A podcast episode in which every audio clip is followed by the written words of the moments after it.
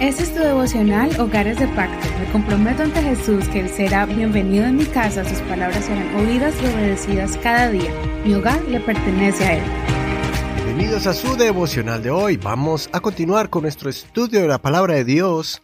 Vamos a estudiar Éxodo en el capítulo 33 y vamos a titular este tema como necesitamos tu presencia.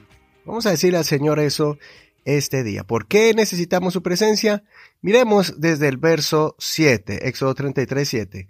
Entonces Moisés tomó una tienda y la levantó fuera del campamento a considerable distancia. A esta tienda la llamó tienda de reunión. Y sucedía que todo el que buscaba al Señor iba a la tienda de reunión que estaba fuera del campamento.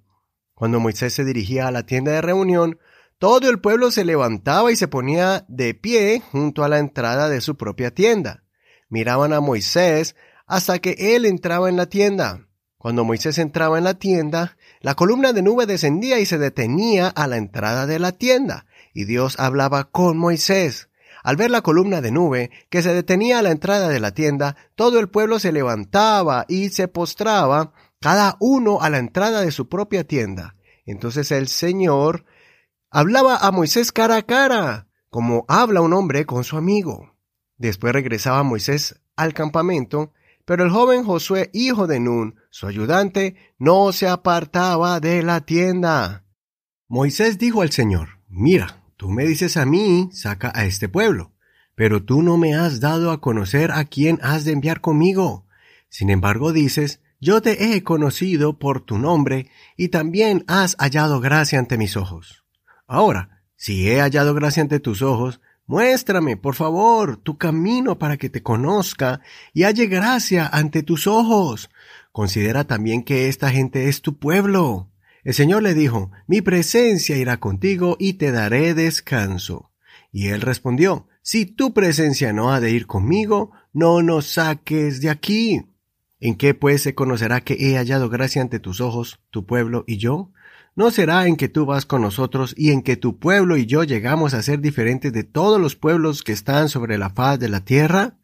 El Señor dijo a Moisés, también haré esto que has dicho, por cuanto has hallado gracia ante mis ojos y te he conocido por tu nombre. Hasta aquí la lectura de hoy.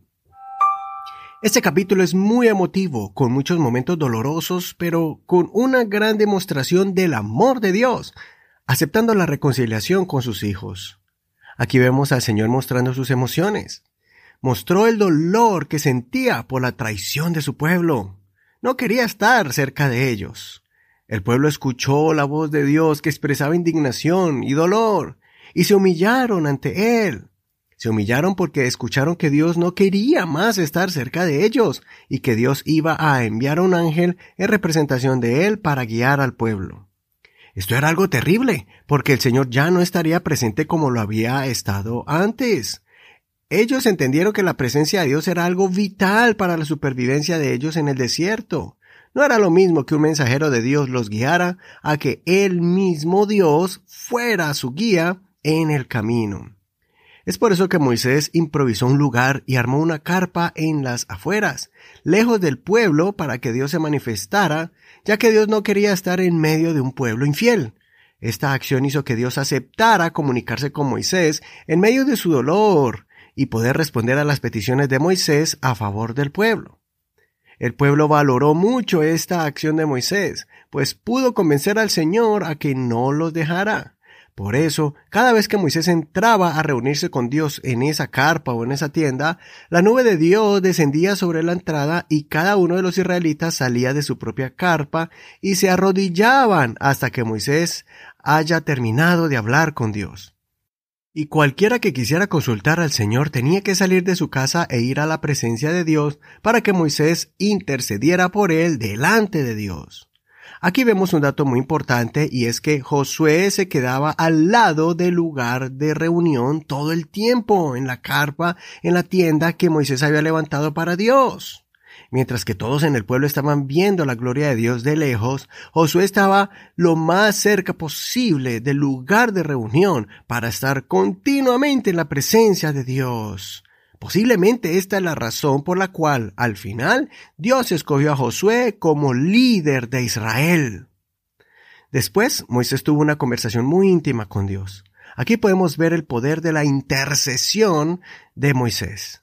En el capítulo anterior vimos a Moisés poniéndose entre Dios e Israel, calmando la ira de Dios. Moisés arriesgó su bendición a cambio de la salvación del pueblo pecador. Ahora, en este capítulo, lo vemos suplicarle a Dios que su presencia los acompañe siempre, o él no avanzaría ni un paso más en el desierto. Dios miró la súplica de Moisés y entonces cambió de parecer. Él decidió acompañarlos.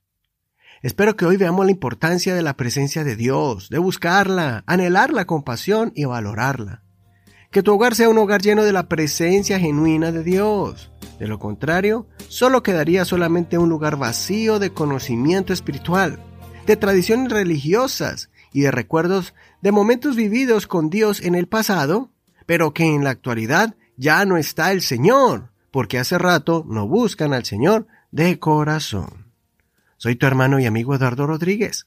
Que todos juntos clamen por la presencia de Dios y que Dios sea el centro de sus vidas. Gracias por escuchar este devocional. Recuerda que puedes escuchar este mensaje y los anteriores en cualquier plataforma de audio como Spotify, Google Podcast, Apple Podcast de manera gratuita. Simplemente bajas las aplicaciones y ahí puedes encontrarnos como Hogares de Pacto Devocional. También estamos en Deezer, iHeartRadio y muchas más. También estamos en Facebook como Hogares de Pacto Devocional. Ahí están también las notas de este programa y también el enlace directo a este audio en nuestro archivo en la internet. Gracias por compartir, gracias por tus oraciones y tu gran apoyo. Bendiciones.